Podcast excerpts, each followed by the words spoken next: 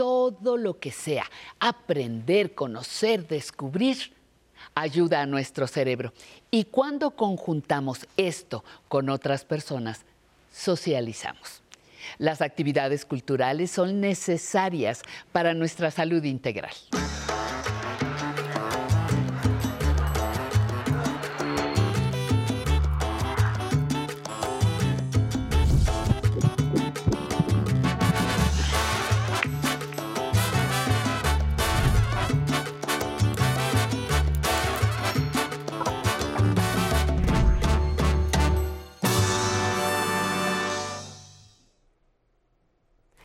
Amigas, amigos de Aprender a Envejecer, es un placer darles de nuevo la bienvenida. Oigan, hay lugares que son emblemáticos, bellos y de absoluta importancia para México y para todos los que vivimos aquí. La Suprema Corte de Justicia de la Nación es uno de los más importantes en la historia y en el diario acontecer de nuestro país, al ser el máximo tribunal constitucional pero además es un recinto imponente que resguarda tesoros artísticos de artistas del pasado y del presente. Murales, arquitectura, pinturas e historias conviven en este lugar que, no muchos saben, tiene un programa de visitas guiadas que es una gozada. Para los adultos mayores es especialmente emotivo visitar este bello edificio, recorrer y conocer este histórico inmueble que resguarda tesoros y tan solo al entrar los recibirá simplemente una bellísima e imponente puerta de cobre única en América Latina. De ahí en adelante, todo es ir descubriendo la historia del arte que vive ahí. Por eso, hoy vamos a conocer todo sobre este recorrido del que pueden hacer un gran plan familiar o entre amigos. Vámonos a ver la cápsula y volvemos para iniciar la charla con nuestra invitada.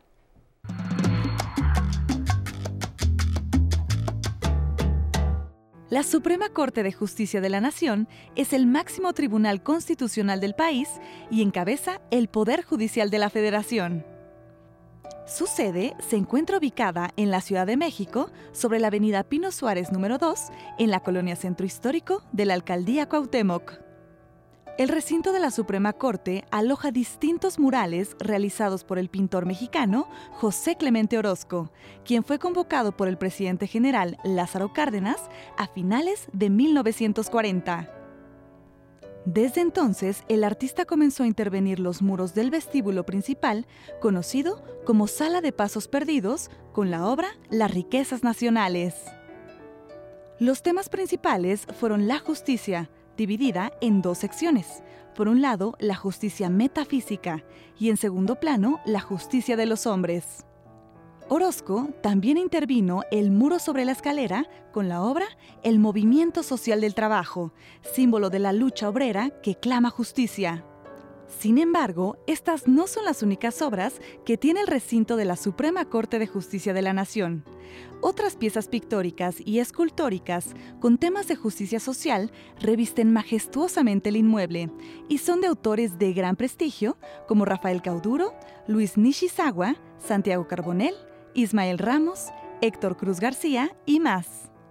Todos estos murales se pueden disfrutar en visitas guiadas al público de manera gratuita que organiza la Corte para dar a conocer estas obras, patrimonio cultural de la nación. El recorrido comprende la historia y arquitectura de la sede de la Suprema Corte de Justicia, así como los murales y esculturas con las que cuenta este recinto. De esto hablaremos este jueves en Aprender a Envejecer. Para mí de verdad hoy es un enorme gusto darle la bienvenida a la licenciada Andrea Esteves Rodríguez. Ella es asesora de visitas guiadas de la coordinación de la Oficina de la Presidencia de la Suprema Corte de Justicia de la Nación, quien además de ser una especialista en arte y los murales, es una apasionada total de su trabajo. Bienvenida, Andrea. Muchísimas gracias por acompañarnos. Muchísimas, muchísimas gracias. El placer es para mí estar en un programa como, como este y, bueno, es un honor venir a hablar de la Suprema Corte y de los murales. Por, supuesto. A ver, empecemos como por la, la caja, el recinto que resguarda todas estas maravillas. Cuéntanos un poquito sobre la historia y sobre la arquitectura de este edificio. Por supuesto que sí, Mari Carmen, es un placer. Eh, bueno, este es un edificio emblemático, es un edificio cuyo terreno en algún momento fue conocido como el terreno del volador. En este lugar se llevaban a cabo todas las ceremonias que los mexicas hacían en honor a sus dioses. Esto es conocido evidentemente por una de las cartas que Hernán Cortés le envía al rey de España, Carlos V, para comentarle que en este lugar existía un tronco de más de treinta y tantos metros de altura, del cual bajaban amarrados de la cintura cuatro danzantes haciendo giros, eh, trece vueltas hasta llegar eh, al suelo, y que todo eso era en honor a su dios Tonatiuh o al dios del sol. Eh, posteriormente, este terreno fue testigo también del eh, periodo de la Inquisición.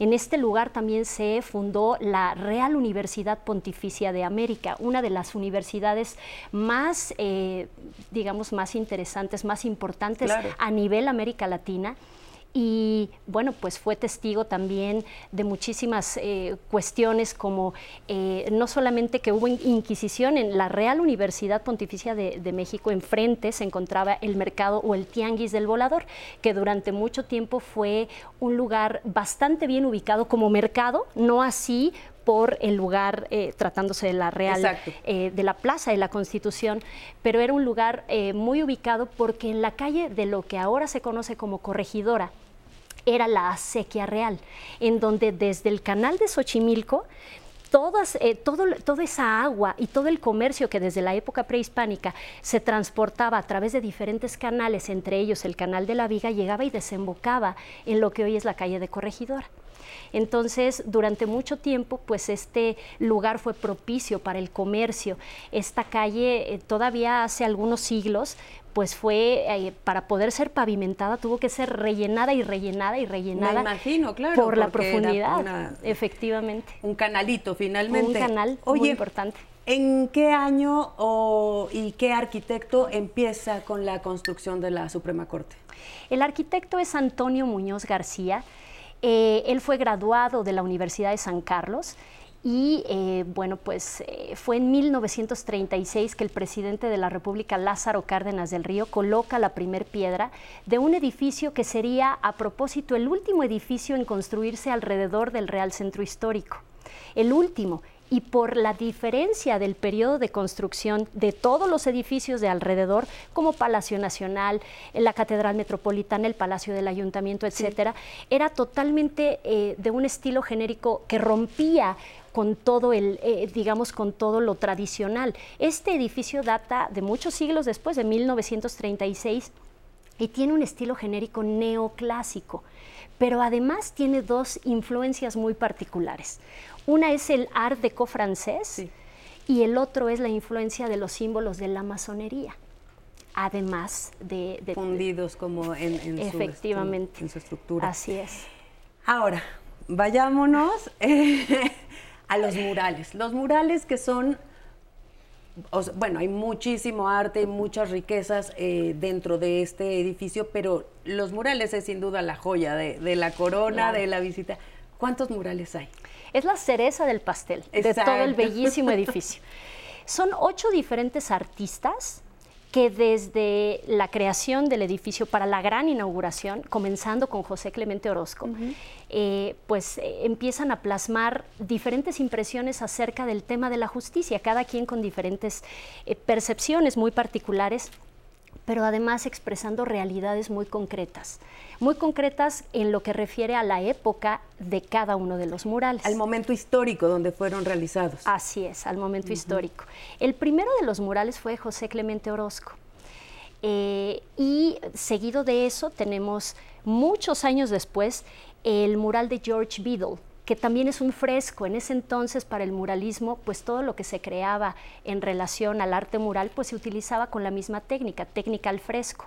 Entonces, los murales de José Clemente Orozco, con sus claroscuros clásicos de él, eh, pues son murales al fresco. Por el otro lado tenemos a los de George Beadle, que se hacen porque eh, el um, secretario, el secretario de Educación Pública en ese entonces, Jaime Torres Bodet, eh, lo que hizo fue contactar él se dio cuenta del muralismo mexicano y decide decirle a su presidente que por qué no hacían ellos también un, eh, proyecto para decorar arte mural. Y de hecho hay arte mural dentro del Parlamento norteamericano que pinta este mismo artista y que es en el año 2000 cuando hace en la Suprema Corte de Justicia la guerra y la paz, porque justo terminaba la Segunda Guerra Mundial en 1945.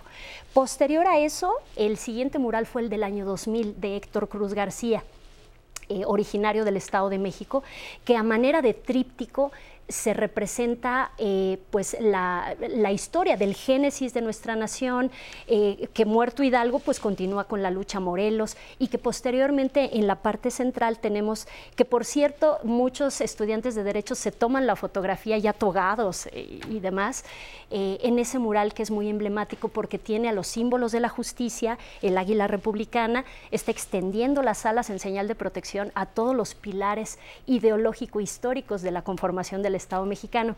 Y además en ese mural aparece orgullosamente, como mujer lo digo, aparece la que fuera primer mujer ministra que ha tenido la Corte, María Cristina Salmorán de Tamayo.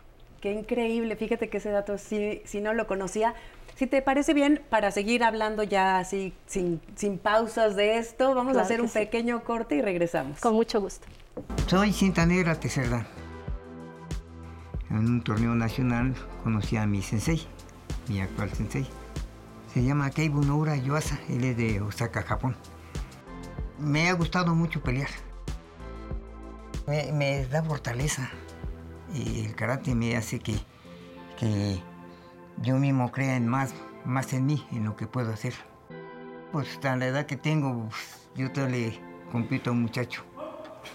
Les, les apuesto a que yo puedo más a veces.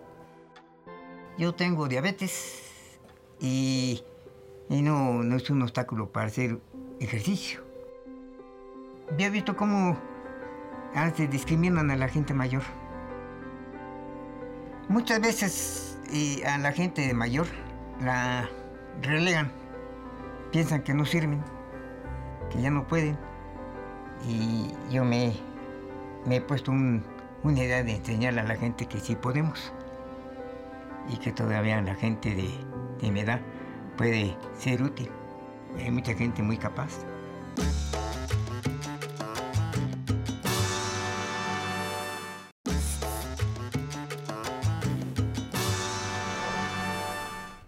Seguimos aquí en nuestra charla con Andrea Esteves Rodríguez, asesora de visitas guiadas de la coordinación de la Oficina de la Presidencia de la Suprema Corte de Justicia de la Nación. Andrea, bueno, nos estabas contando la maravilla de historia de los murales, pero mm, quisiera que nos dijeras un poquito para que la gente se anime a ir a descubrirlos en persona. Estuvieron evidentemente eh, cerrados o me parece que en modalidad virtual durante el pico más fuerte ¿no? de, de, la pandemia, pero ya están abiertas las, las visitas. Ya, ya están abiertas desde hace algunos meses tenemos y, será un placer recibir a todos los que, los que quieran eh, acercarse a conocer el arte mural. Déjenme comentarles que eh, no solamente ya están abiertas las visitas, tenemos no solamente ocho diferentes artistas, sino es la única corte del mundo que posee un patrimonio de cerca de 1.500 metros cuadrados de arte mural. Entonces es una chulada conocer eh, diferentes artistas. Lo único, y es muy fácil además, porque para comenzar eh, es un lugar en el que vas a conocer un recorrido que alberga eh, aspectos históricos, arquitectónicos, pictóricos, con los murales, por supuesto, y jurisdiccionales, porque es una visita como tal a la institución. Claro pero dentro de la institución se conoce eh, la parte pictórica con los murales y la gente se lleva, salen felices. Hay un gran porcentaje, eh, hablando de, las personas de la tercera edad, que visitan el edificio y es muy sencillo. Solamente tienen que eh, agendar vía telefónica, hacer grupos de mínimo 10 personas, máximo 22. porque se está cuidando evidentemente el aforo, del edificio, pero solamente no tiene costo, por supuesto, de lunes a viernes hacen una llamada, agendan y se presentan para disfrutar la visita. Oye, eh, hablando de este público de adultos mayores que dices que disfruta especialmente la visita, ¿qué facilidades pueden tener, por ejemplo, de accesibilidad o para si alguien está en silla de ruedas? ¿Cuentan con todo, todas las facilidades para que vayan? Desde luego, por supuesto que sí, es un edificio que está preparado para recibir eh, con rampas para sillas de ruedas, eh, tiene elevadores, eh, en todo momento hay personal que pudiera, incluso hay gente de protección civil que para los, los recorridos guiados nos acompaña en todo el recorrido, se les hace el anuncio de protección civil al, iniciar y además se les pregunta si tienen alguna condición en particular en caso de cualquier situación poder, poder ayudarles. Estar al pendiente. Exactamente. De hecho, me comentabas fuera del aire algo muy bonito, que hay personas que se llevan de estos bastoncitos o como mm, banquitos plegables, de esos mini mini, para sentarse y estar como con muy a gusto, disfrutando realmente de la explicación y no pensando así de, ah, ya, ya no aguanto, ¿no? Este, así es. Entonces, sí se puede llevar eso. ¿Qué no se puede llevar, por ejemplo, para que las personas sepan? Pues lo único que, como en cualquier lugar, no se puede ingresar con objetos punzocortantes. Ellos pueden eh, ingresar con sus teléfonos celulares sin problema, nada más que eh, tendrían que tenerlo pues en modo apagado para, para no estar interrumpiendo precisamente. Eh, y ellos pasan por un filtro sanitario, se les pone gel en las, en las manos y pasan por el área de seguridad, un pequeño arco, dejan objetos metálicos, pero en realidad como en cualquier lugar no hay restricción como de evidentemente cosas que no se deban de meter a ningún lugar, pues es lo mismo Alimentos, bebidas tampoco, No, eso sí, no, Por supuesto. no se permite. ¿Cuánto dura más o menos un, recorrido de estos? Eh, pues los recorridos guiados duran dos horas, eh, son de lunes a viernes a las 9 de la mañana que terminan a las 11 y la otro, el otro recorrido comienza a las 12 terminando a las 2 de la tarde. Okay. También contamos con el servicio de fotografías generacionales para todas aquellas instituciones que, quieren ya graduados salir muy guapos con su toga y, y en una en un mural increíble. Por supuesto, sí. Ah, muy bien. Eso también se agenda ahí mismo este, en, el teléfono de las visitas guiadas. Sí, así es, en ah, el mismo teléfono. Así es. Eh, dices que es mucha más eh, la gente adulta mayor que, bueno, que, visita esto, pero me impresionó mucho el conocer que al año recibes muchísimos visitantes, mucho más de los que yo hubiera pensado. ¿Cuántos son? Muchísimos. Antes de pandemia se recibían alrededor de 2.300 personas por mes. Antes que no había la restricción de los grupos, pues llegamos a tener grupos de 60, 70, 80 gentes en el edificio. Entonces, las visitas son súper solicitadas. Es eh, la gente que, no sabía que había arte mural y que va, termina avisándole a los demás, oye, ven, vale la pena el recorrido. Además, la gente sale feliz. E, es muy cálido el trato, para comenzar, y, se van porque pues, eh, se observan aspectos de todo tipo. Entonces, la gente que llega, tanto nacionales como extranjeros, nos dicen, porque además las visitas se dan en otros idiomas, déjame que te comente. Claro, que eso, eso es importante, sí, sí, sí. Se van felices, se dan los recorridos en español, se dan en inglés y se dan en francés. Entonces, un turista también puede agendar para hacer como su recorrido. Así es, así es.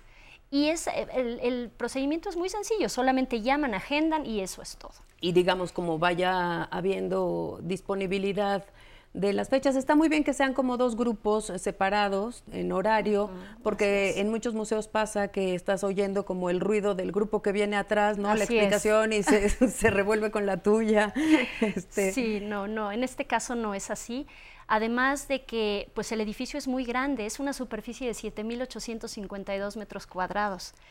El, edificio en sí es un edificio precioso, eh, con esta influencia neoclásica, con estos altos techos, el ancho de los pasillos.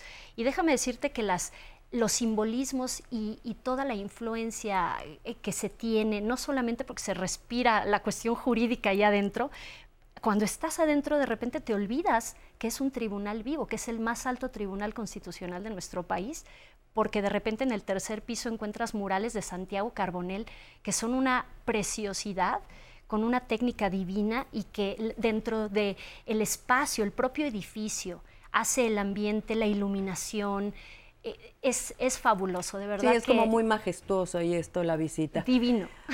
Oye, pues casi se nos acaba el tiempo. Eh, ¿Algo con lo que quisieras eh, invitar al público, comentarles o alguna anécdota que nos quieras contar para cerrar?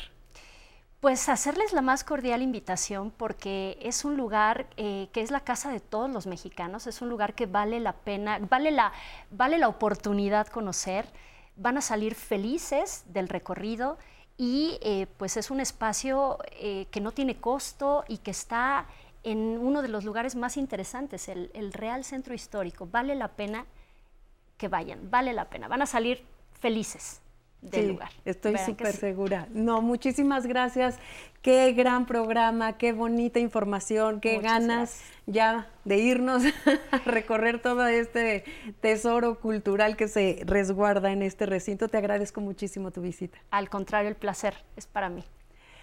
Pues ya lo saben amigos y amigas, esta puede ser una magnífica oportunidad para organizar, no sé, con vecinos, amigos, familiares y les aseguro que van a asombrarse de todo el arte y la arquitectura que convierte este edificio en uno de los más importantes del país. Nos vemos aquí, el próximo jueves tenemos una cita y mientras tanto nos vamos a conocer la exposición Surrealismo en Diálogo del Museo del Palacio de Bellas Artes. Hasta la próxima.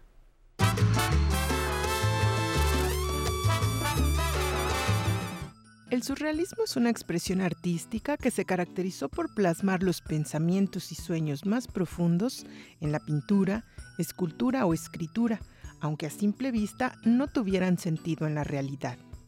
La corriente surrealista, de acuerdo con Leonora Carrington, fue un movimiento en el que se usaba la imaginación para responder a la naturaleza de forma diferente a como se concibe desde el ser humano. Las obras de esta famosa pintora, junto con la de los artistas como Salvador Dalí, René Magritte, Max Ernst, Remedios Varo, Frida Kahlo y Diego Rivera, entre otros, comparten el mismo espacio en el Palacio de Bellas Artes. Los amantes de este movimiento se podrán deleitar con la muestra Solo lo maravilloso es bello, el surrealismo en diálogo, que reúne más de 289 obras originales entre cuadros, esculturas y objetos. La exposición se compone de siete núcleos o salas. En el primero, titulado Una revolución surrealista, se explica el manifiesto surrealista de 1924 por André Breton, con el que se buscaba provocar una revolución de la mente, incitar para ir más allá del reino del pensamiento racional y abrirse a las profundidades de la psique humana. Ahí están las obras de Salvador Dalí, René Magritte, Leonora Carrington y Rosa Rolanda, entre otros. En el segundo apartado, Dada y surrealismo, se expone la influencia del movimiento dadaísta que tuvo gran impacto en el surrealismo a pesar de su corta duración. Los artistas afines encontraron en lo irracional una forma de hacerle frente a la guerra en Europa y lo tradujeron en expresiones artísticas, valiéndose de diversas técnicas como la escritura, el dibujo, la escultura y el collage. La mente ensoñadora es la tercera sección en la que se deja entrever el interés por el psicoanálisis y la teoría del inconsciente que proponía Sigmund Freud. Para él, este podía explorarse a través de sueños, deseos y ansiedades. El cuarto núcleo, Exposición Internacional de Surrealismo en México, recupera esta visión en los cuadros de Frida Kahlo, Diego Rivera y Manuel Álvarez Bravo. Deseo es la quinta sección que muestra cómo el amor y el deseo fueron temáticas centrales dentro del universo surrealista. Ahí se aprecian poemas y pinturas de todos los artistas de esta corriente. En el azar y lo irracional se exhiben collage y dibujos realizados por Max Ernst, Man Ray y Salvador Dalí. Y por último, extrañamente familiar es el séptimo apartado que se centra en la búsqueda de la belleza a través de objetos. La exposición abrió sus puertas el pasado 3 de junio y estará disponible hasta el 2 de octubre de este año, de martes a domingo de 11 a 17 horas. Los domingos la entrada es libre.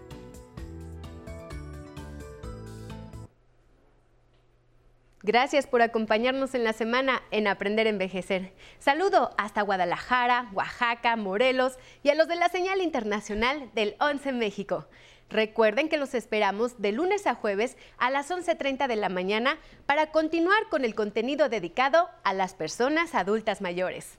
Nos pueden llamar al 55 51 66 4000 si tienen sugerencias de temas, opciones de lugares que les gustaría conocer o si quieren venir a bailar, escriban al correo de público arroba a aprenderenvejecer.tv y con gusto los esperamos en la Ciudad de México. Si tienen dudas como Guille Reyes que nos pregunta, ¿a dónde hay que ir para el baile? Bueno, pues les comento que primero deben de llamar ya sea al teléfono o al correo para dejar sus datos y nosotros nos comunicamos con ustedes para esperarlos aquí en el 11 en el casco de Santo Tomás.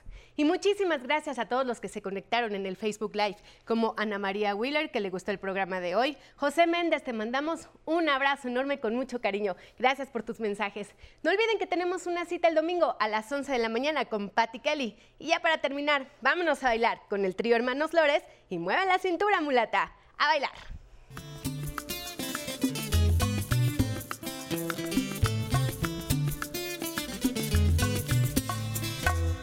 Cada vez que miro a mi mulatona, no sé qué pasa por mí, no me puedo contener.